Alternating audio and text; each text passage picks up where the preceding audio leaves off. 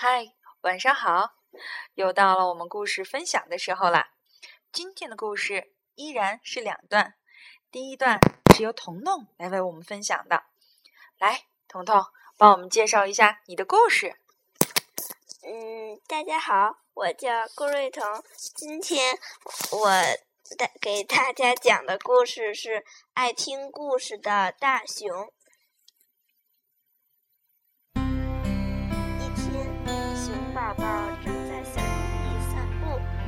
突然他发现地上躺着个什么东西。他好奇地盯着那个东西看了又看，还竖起鼻子嗅了嗅味道，嗯，有淡淡的香味呢。于是熊宝宝用嘴巴叼起它，把它带回了自己的洞里。一年。又一年过去，熊宝宝慢慢长大了。它常常好奇地看着那个东西，一动不动地发呆。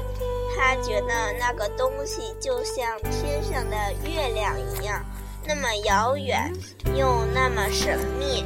一个夏天的午后，熊在洞外面的树林里闲逛，它。他循着一阵气味，来到了树林中的一片空地上。熊转动着脑袋，四处看了看。啊，那儿有一座小木屋，一根挂满了五颜六色的晾衣绳，还有一位女士。熊躲在一棵大树后面，看着那位女。士坐下，打开了一个神奇的四方的东西。尽管他的鼻子已经闻到了一阵美美的美味，在小屋里有咸猪肉、咖啡，还有面包呢。但是他只是好奇地看着他，拿着那个四方形的东西。嘴巴一动一动的，不知道在干什么。不过熊能感受到，树林里有一种让自己觉得很温暖的气氛。过了很久，女士合上了书，熊赶紧跑开了。一天又一天，熊每天都会到那片树林里待上好久好久。慢慢的。他离那位女士近了一些，不过还是躲在一棵树的后面。他的大脑袋灵活地转来转去，偷偷地看着他的一举一动。有时候他在专心地看书，却又突然发出一阵笑声。有时候他的眼睛会离开书，向四处张望着。还有一些时候，他好像很紧张的样子，用力用力攥着手里的书。有一次，阳光轻轻地从树林中洒下来，落在他的唇间。熊看见他轻轻地碰了碰自己的嘴唇，合上了眼睛。后来，他走进了小木屋。熊也缓缓地穿过树林，回到了自己的洞里。一路上，他听见蓝鸟在树枝上叫着，抬起头看，熊感觉自己好像听到了那位女士的笑声。一天下午，女士不在树林里，熊慢慢地探出头来。四处看了看，然后他慢慢的来到了那堆东西旁边。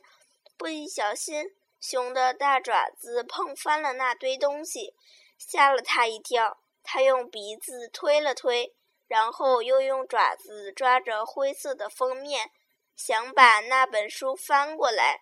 终于，他的一只爪子伸到了下面，书翻了个身，打开了。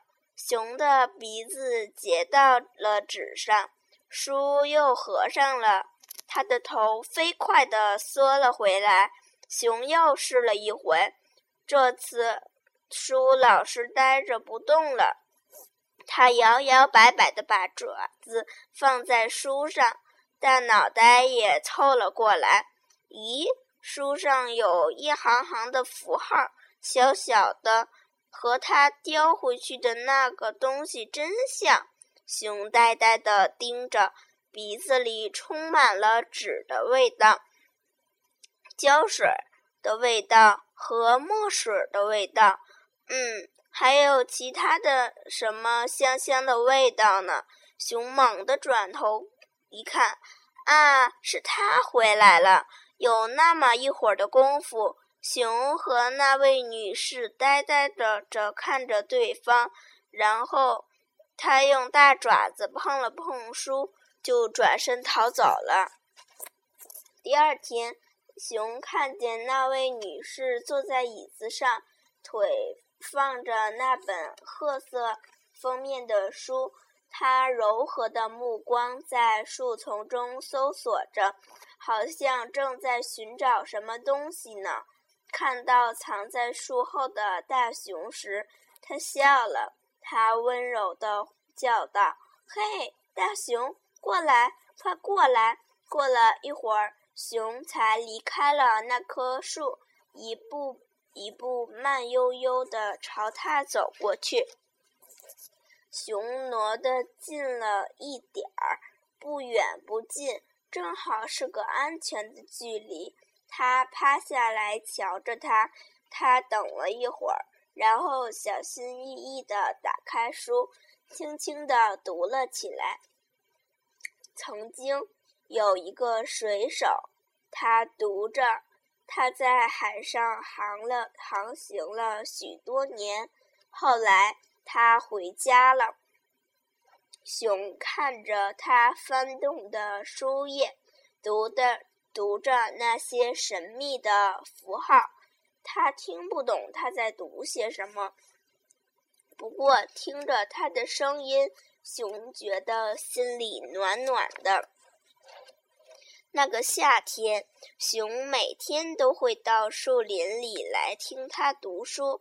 当他用令人害怕的声音读到水手失踪时，他也觉得好怕好怕。当他笑着读到水手开的小玩笑时，他也能感到一种陌生的幸福感。当他读到水手的爱情时，熊睁大了眼睛，看着他柔软的嘴里吐出一个词句。慢慢的，它读出来的词句组成了一个故事，一个读给大熊听的故事。无论发生什么时候，熊都觉得它的声音里有一种说不清的神秘。有时候，他的声音很温柔，很温柔，熊就要快睡着了。有时候，他的声音又让人听着很害怕，熊觉得自己全身的毛都竖了起来。有时候，他的声音轻轻的，熊就会抬起头，看着他的手指灵巧地翻过一页又一页。每每一天，这些故事都深深地感染着大熊，伴随着他摇摇晃晃地回到自己的洞里。有时候，熊听到见小溪里叮咚叮咚的水声，隐隐约约就像听到了它的声音。一天下午，树林里的空气淡淡的，有点凉了。女士放下手中的书，看着大熊说：“我希望，唉，我多希望这个冬天我不在的时候，你能自己读哦。”然后，他对着他微微一笑，看着他的笑容，熊的心里暖暖的。他又开始大声的朗读起来。第二天，熊来的时候，嘴巴里叼着什么东西，他把它放在书上。女士看了看，那是一张纸。大熊，他轻轻地叫着。他抬起头，女士接着说：“这个是你带来给我的吗？”然后，他用温柔的嗓音慢慢的读了起来。亲爱的艾艾丽莎，收到你的信真开心。你父亲和我总是想起你。你就生活在我们避暑的森林旁边。我还记得那些摘草莓的日子里，金黄的阳光穿过高高的树林。熊再一次来到树林的时候。树叶已经变变了颜色。他走进小屋，那里也变了。他不在。熊走进他的院子，在放椅子的地方停了下来。那是他坐过的地方，还有他的书，许多许多本。熊从来没看到过这么多的书，它们都堆在一块布上。落叶和松果零零散散地落在封面上，他把这些留下来给熊，还有一张纸，他希望他能读懂。给我的大熊，熊看见他留的东西，他的大脑袋凑近了一点儿，他明白了，他已经走了。熊的心里空空的，很久很久。他轻轻地用牙齿叼起灰色的封面，带着书回了家。整个下午，大熊都在他的山洞和树林的空间空地之间来来回回地穿梭。他带着那些书，红色、绿色。